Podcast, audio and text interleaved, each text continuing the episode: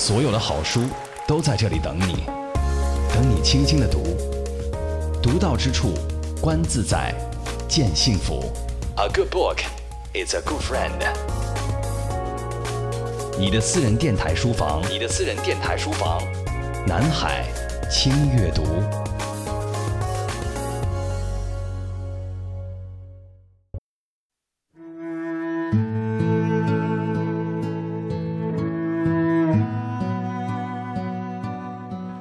自清先生的散文《桨声灯影里的秦淮河》，继续的是夏夜泛舟秦淮河的见闻感受。作者将自己的感情与思绪融合在风景描写之中，使读者真切地感受到作者的思想感情。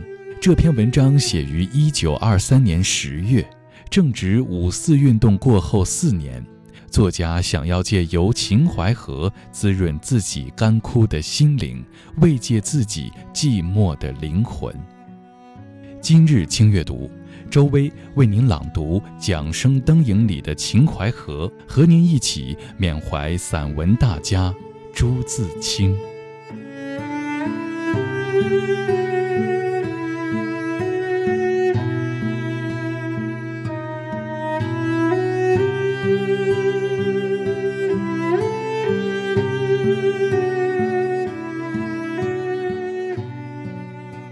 一九二三年八月的一晚，我和平伯同游秦淮河。平伯是初犯，我是重来了。我们雇了一只七板子，在夕阳已去、皎月方来的时候，便下了船。于是桨声鼓鼓，我们开始领略那晃荡着蔷薇色的历史的秦淮河的滋味了。秦淮河里的船。比北京颐和园的船好，比西湖的船好，比扬州瘦西湖的船也好。这几处的船不是觉得笨，就是觉得简陋局促，都不能引起乘客们的情韵。秦淮河的船约略可分为两种，一是大船，一是小船，就是所谓的七板子。大船舱口扩大，可容二三十人。里面陈设着字画和光洁的红木家具，桌上一律嵌着冰凉的大理石面。窗格雕镂颇细，使人起柔腻之感。窗格里映着红色、蓝色的玻璃，玻璃上有着精致的花纹，也颇悦人目。七板子规模虽不及大船，但那淡蓝色的栏杆、空敞的舱，也足系人情思。而最出色处却在它的舱前，舱前是甲板上的一部，上面有弧形的顶，两边用疏疏的栏杆支着，里面通常放着两张藤的躺椅，躺下可以谈天，可以望远，可以顾盼两岸的河房。大船上也有这个，便在小船上更觉清俊罢了。舱前的顶下一律悬着灯彩。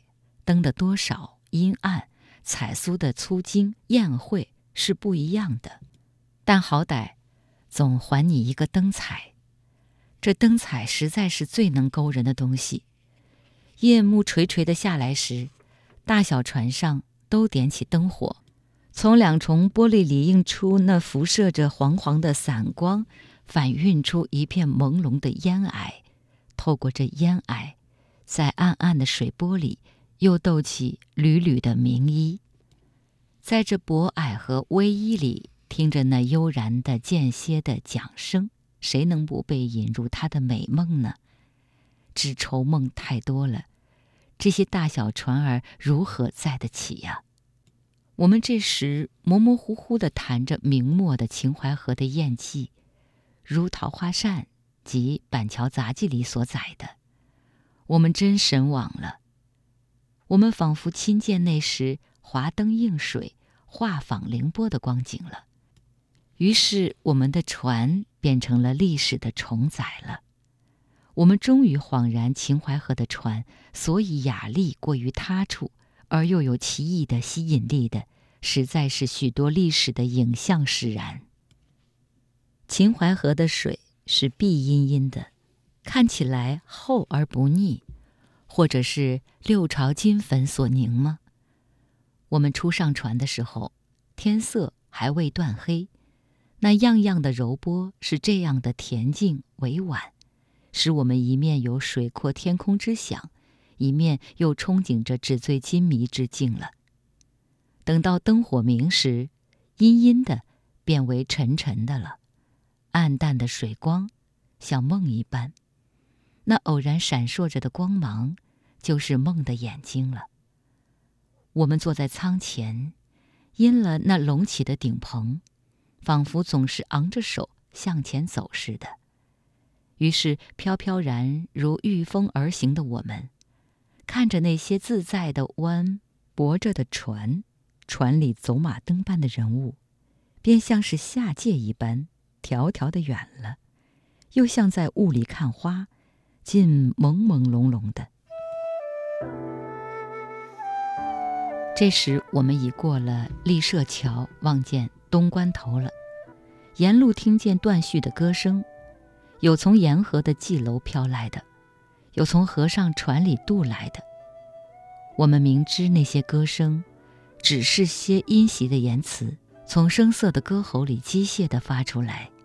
但它们经了夏夜的微风的吹漾和水波的摇拂，袅挪着到我们耳边的时候，已经不单是它们的歌声了，而混着微风和河水的密语了。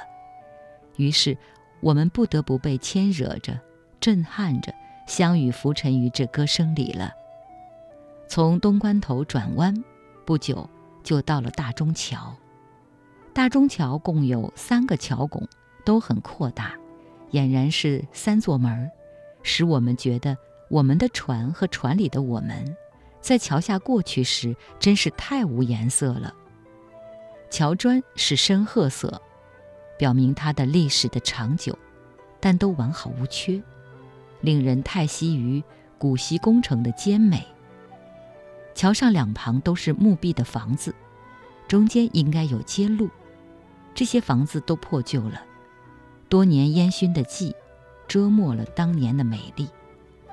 我想象秦淮河的极盛时，在这样宏阔的桥上，特地盖了房子，必然是修葺的富富丽丽的，晚间必然是灯火通明的。现在却只剩下一片黑沉沉。但是桥上造着房子。毕竟使我们多少可以想见往日的繁华，这也未情聊胜无了。过了大中桥，便到了灯月交辉、笙歌彻夜的秦淮河，这才是秦淮河的真面目嘞。大中桥外顿然空阔，和桥内两岸排着密密的人家的大异了。一眼望去，疏疏的林，淡淡的月。趁着蔚蓝的天，颇像荒江野渡光景。那边呢，郁葱葱的，阴森森的，又似乎藏着无边的黑暗，令人几乎不信那是繁华的秦淮河了。但是河中眩晕着的灯光，纵横着的画舫，悠扬着的笛韵，夹着那吱吱的胡琴声，终于使我们认识绿如阴醇酒的秦淮水了。此地天裸露着的多些，故觉夜来的迟些。从清清的水影里，我们感到的只是薄薄的夜。这正是秦淮河的夜。大中桥外，本来还有一座阜成桥，是船夫口中的我们的游踪近处，或也是秦淮河繁华的近处了。我的脚曾踏过阜成桥的脊，在十三四岁的时候。但是两次游秦淮河，却都不曾见着阜成桥的面。明知总在前途的，却常常觉得有些虚无缥缈似的。我想，不见倒也好。这时正是盛夏，我们下船后，借着新生的晚凉和河上的微风，暑气已渐渐消散。到了此地，豁然开朗，身子顿然轻了。习习的清风仍然在面上、手上、衣上，这便又感到一缕心凉了。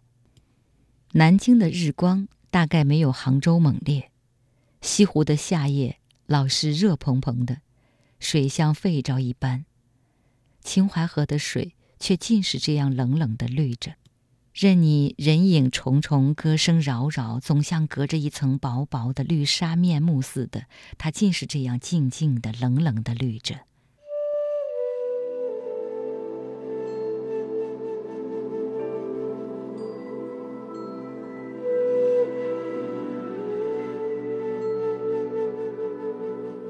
朱自清先生的散文《桨声灯影里的秦淮河》，继续的是夏夜泛舟秦淮河的见闻感受。作者将自己的感情与思绪融合在风景描写之中，使读者真切地感受到作者的思想感情。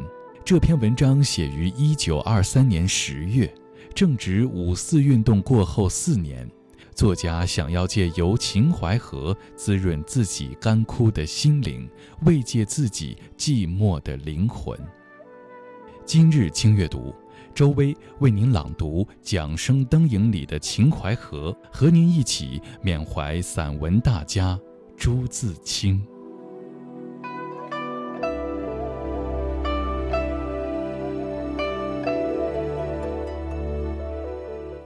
我们出了大中桥。走不上半里路，船夫便将船划到一旁，停了桨，由他荡着。他以为那里正是繁华的极点，再过去就是荒凉了，所以让我们多多赏见一会儿。他自己却静静地蹲着，他是看惯这光景的了。大约只是一个无可无不可，这无可无不可，无论是生的沉的，总之都比我们高了。那时河里热闹极了，船大半泊着，小半在水上穿梭似的来往，停泊着的都在近视的那一边，我们的船自然也夹在其中，因为这边略略的挤，便觉那边十分的疏了。在每一只船从那边过去时，我们能画出它的轻轻的影和曲曲的波，在我们的心上，这显着是空，且。显着是静了。那时处处都是歌声和凄厉的胡琴声，圆润的歌喉却乎是很少的，但那声色的尖脆的调子，能使人有少年的粗率不拘的感觉，也正可快我们的意。况且多少隔开些听着，因为想象与渴慕的作美，总觉更是滋味。而静发的喧嚣，抑扬的不齐。远近的杂沓和乐器的嘈嘈切切，合成另一意味的谐音，也使我们无所适从，如随着大风而走。这实在因为我们的心枯涩久了，变为脆弱，故偶尔润泽一下，便疯狂似的不能自主了。但秦淮河却也腻人，即如船里的人面，无论是和我们一块儿泊着的。还是从我们眼前过去的，总是模模糊糊，甚至渺渺茫茫的，任你张圆了眼睛也是枉然。这真够人想的呢。在我们停泊的地方，灯光原是纷然的，不过这些灯光都是黄而有晕的，黄已经不能明了，再加上晕，便更不成了。灯愈多，晕就愈甚，在繁星般的黄的交错里。秦淮河仿佛笼上了一团光雾，光芒与雾气腾腾地晕着，什么都只剩下轮廓，所以人面的详细的曲线便消失于我们的眼底了。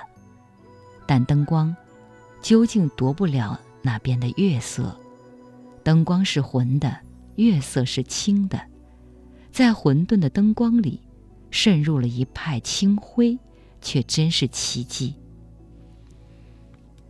那晚，月儿已瘦削了两三分，她晚妆才罢，盈盈的上了柳梢头。天是蓝得可爱，仿佛一汪水似的，月儿便更出落的精神了。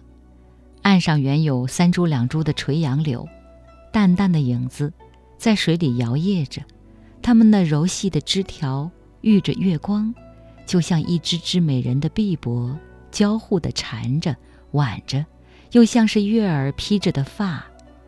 而月儿偶然也从他们的交叉处偷偷窥看我们，大有小姑娘怕羞的样子。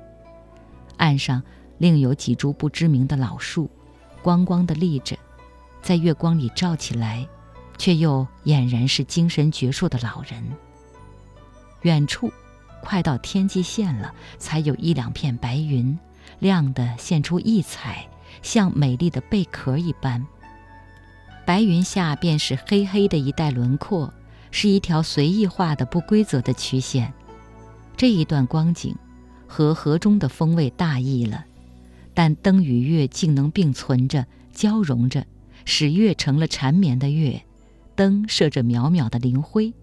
这正是天之所以厚秦淮河，也正是天之所以厚我们了。我们的船好好的停着。一只歌舫划向我们来的，渐渐和我们的船并着了。烁烁的灯光逼得我们皱起了眉头，我们的风尘色全给他拖出来了，这使我踌躇不安了。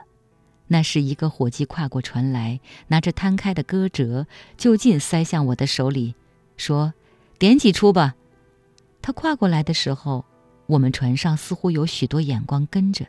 同时，相近的别的船上也似乎有许多眼睛炯炯地向我们船上看着。我真囧了，我也装出大方的样子，向歌妓们瞥了一眼，但究竟是不成的。歌房远去了，暂时宁静之后，我的思绪又如潮涌了。众目睽睽之下，有两种思想在我心里最为旺盛，他们暂时压倒了我听歌的盼望。便成就了我灰色的拒绝。在我和平伯聊天当中，又来了两只歌房，伙计照钱一样的请我们点戏，我们照钱一样的拒绝了。我受了三次窘，心里的不安更甚了。清艳的夜景也为之减色。船夫大约因为要赶第二趟生意，催着我们回去，我们无可无不可的答应了。我们渐渐和那些晕黄的灯光远了，只有些月色冷清清的随着我们的归舟。我们的船竟没个伴儿。秦淮河的夜正长嘞。到大中桥近处，才遇着一只来船。这是一只在系的板船，黑漆漆的，没有一点光。船头上坐着一个妓女，暗里看出。白地小花的衫子，黑的夏衣，她手里拉着胡琴，口里唱着青山的调子，他唱得响亮而圆转。当他的船箭一般驶过去时，余音还袅袅地在我们耳际，使我们倾听而向往。想不到在努墨的游踪里，还能领略到这样的清歌。这时，船过大中桥了。森森的水影，如黑暗张着巨口，要将我们的船吞了下去。我们回顾那渺渺的黄光，不胜依恋之情。我们感到了寂寞。这一段地方夜色甚浓，又有两头的灯火招摇着。桥外的灯火不用说了，过了桥，另有东关头疏疏的灯火。我们忽然仰头看见伊人的素月，不觉深悔，归来之早了。走过东关头，有一两只大船弯泊着，又有几只船向我们来着。萧萧的一阵歌声人语，仿佛笑我们无伴的孤舟嘞。东关头转弯，河上的夜色更浓了。临水的记楼上，时时从帘缝里射出一线一线的灯光。仿佛黑暗从酣睡里眨了一眨眼。我们默默地对着，静听那汩汩的桨声，几乎要入睡了。朦胧里却温循着适才的繁华的余味。我那不安的心在静里愈显活跃了。这时我们都有了不足之感，而我的更其浓厚。我们又不愿回去。于是只能由懊悔而怅惘了，船里便满载着怅惘了。直到立舍桥下，微微嘈杂的人声，才使我豁然一惊。那光景却又不同。幽暗的河房里都大开了窗户，里面亮着黄黄的电灯，电灯的光射到水上，蜿蜒曲折，闪闪不息，正如跳着舞的，正如跳舞着的仙女的碧波。我们的船已在它的臂弯里了，如睡在摇篮里一样，倦了的我们便又入梦了。那电灯下的人物，只觉像蚂蚁一般，更不去所念。这是最后的梦，可惜是最短的梦。黑暗重复落在我们面前，我们看见旁岸的空船上一星两星的枯燥无力又摇摇不定的灯光。我们的梦醒了，我们知道就要上岸了。我们心里充满了幻灭的情思。一九二三年十月十一日做完，于温州，朱自清。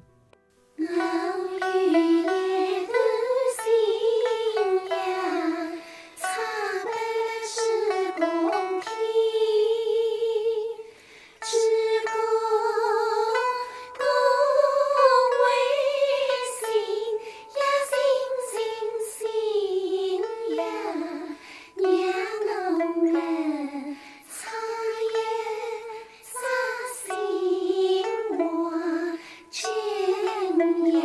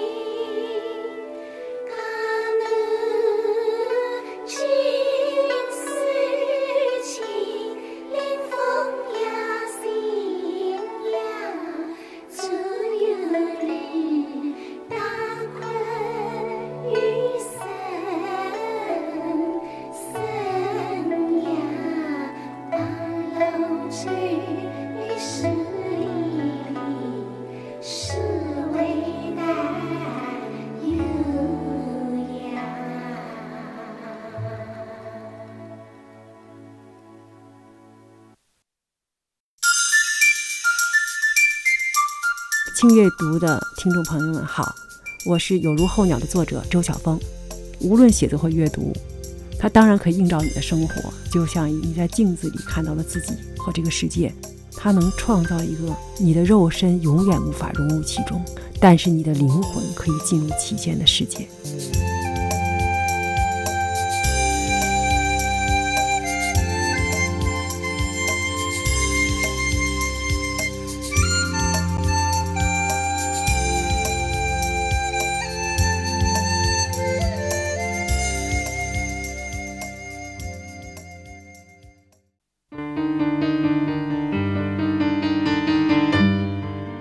听阅读的听众朋友们，大家好，我是梁红。当你在阅读的时候，其实你的内心是非常安静的。你在面对一个世界，在面对自我，就那一刹那的幸福，那一刹那的内心的悠远，可以弥补你的生活中的忙碌，同时它也可以充实你的内心。所以我觉得阅读真的是非常幸福的，那样一种安静的片刻，那样一种回到自我的那种。状态是一个人人生中一个最美好的一个时刻和空间，所以我希望大家能够喜欢阅读。